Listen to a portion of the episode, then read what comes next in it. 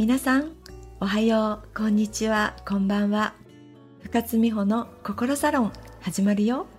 この番組は私心理カウンセラーライフコーチの深津美穂が皆さんが今日よりも明日明日よりも明後日が幸せって感じるように心理学脳科学量子力学引き寄せ論などから実際に行動できることをお伝えする番組です。自分らしくて最高と思える人生は誰にでも見つけることができます。私と一緒に探しに行こう。最高の人生は自分シフトから始まる。毎週楽しみにしてくださいね。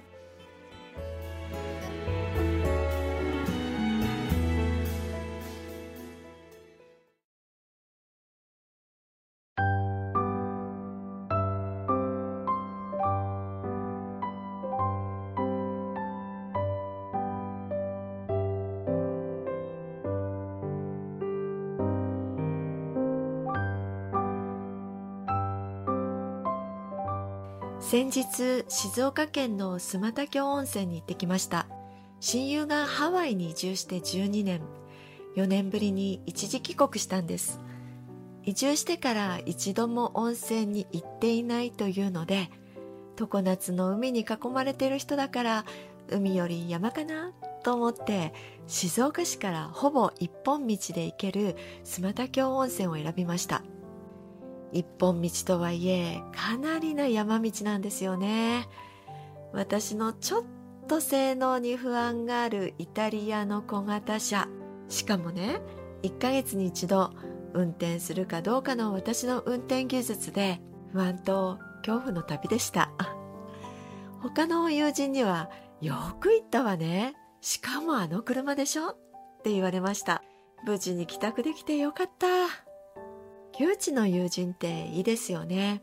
おしゃべりがつきません。ずっと話してました。実は私と彼女、人生どん底っていう時期が重なったんですよね。今から15年以上前の話です。私は両親が亡くなったことをきっかけに夫婦関係、人間関係、仕事、お金など全てが崩壊直前の暗黒時代友人は個人情報なので詳しくは言えないですけれどまあ離婚ですね。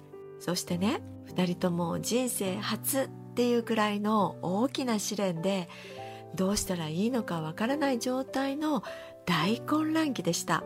出口のない迷宮に入り込んでしまって同じところをぐるぐるぐるぐるぐるぐる昨日の自分よりは少し前進するかと思いきやまた悩ましいことがやってきて今人生のどん底かと思ったけどもっと底がある。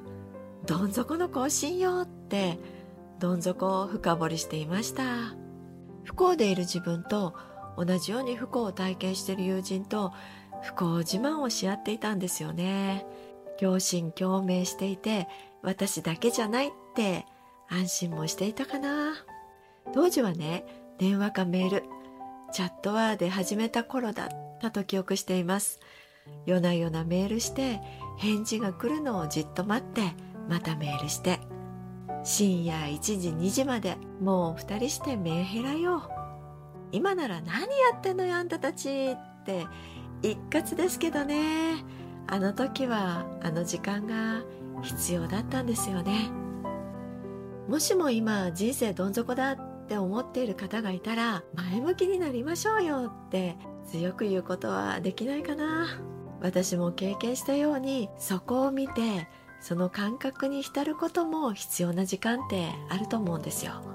でもねそこに浸り続け人生が終わってしまうのは残念でしょ？だからね一旦とことん感情に浸りきったら次のステージに足を踏み出してほしいの。どん底の時って今日もこんなひどいことがあった。自分はダメだって否定的なことにフォーカスをしてしまいます。でも周りをよく見てあるものってたくさんあるでしょ。あなたが持っているもの。家お金仕事健康友人。いっぱいあるものあるんじゃないのかな。もしもそれすらないっていう人がいたら命があるじゃないですか。今日あるあなたの命は昨日命を終わらせた人が一番欲しかったものですよ。ないものダメな自分にフォーカスをしているうちはさらに何かをなくしたりもっとダメな自分を認識させられるような事象がやってきます。引き寄せの法則です。かつての私と親友です。そこからあるものにフォーカスを移してとはいえ私たちには家もあるし仕事もある。仲間もいる。生きていくためのお金もある。そして命がある。と意識と思考を変えたんです。そこからですよ。人生が上向きになっていったのは。今回の旅でも当時の話をいっぱいしました。見えていなかったけどそこにあるものに意識をすると感謝が生まれるよね。今日こうして秘境に旅行に来れたことは本当に感謝よねってしみじみ語り合いました。大丈夫です。どん底は必ず上向きになります。今日からネガティブにフォーカスする思考ではなくポジティブにフォーカスする思考に変えてみませんか？今日がどん底の終わりのスタートにしてください。あなたなら必ずできます。だって私たちもできたもん。あなたにできないはずはない。私は信じてますよ。ではあなたが元気になるように今日はこの辺で。最高の人生は自分シフトから始まる。あなたが変われば人生は今日からでも変えられます。深津美穂の心サロンでした。またね。どん底の終わりのスタートが今日だよ。